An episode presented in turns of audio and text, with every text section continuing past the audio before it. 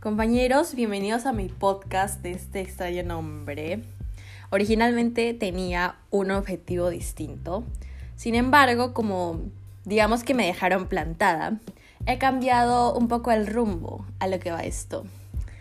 Y se trata de, tal vez, liberarme de mis demonios. Algunos escriben, otros hablan. Yo hago los dos pero en esta parte solo me van a escuchar a mí hablando, obviamente. Y voy a estar contando un poco experiencias. Yo creo que pueden aprender de mi vida bastante agitada, tropezada. Sí, creo que siempre se puede aprender algo. Me pongo a pensar mucho lo que me ha sucedido. Y bueno, espero que les guste. Saludos.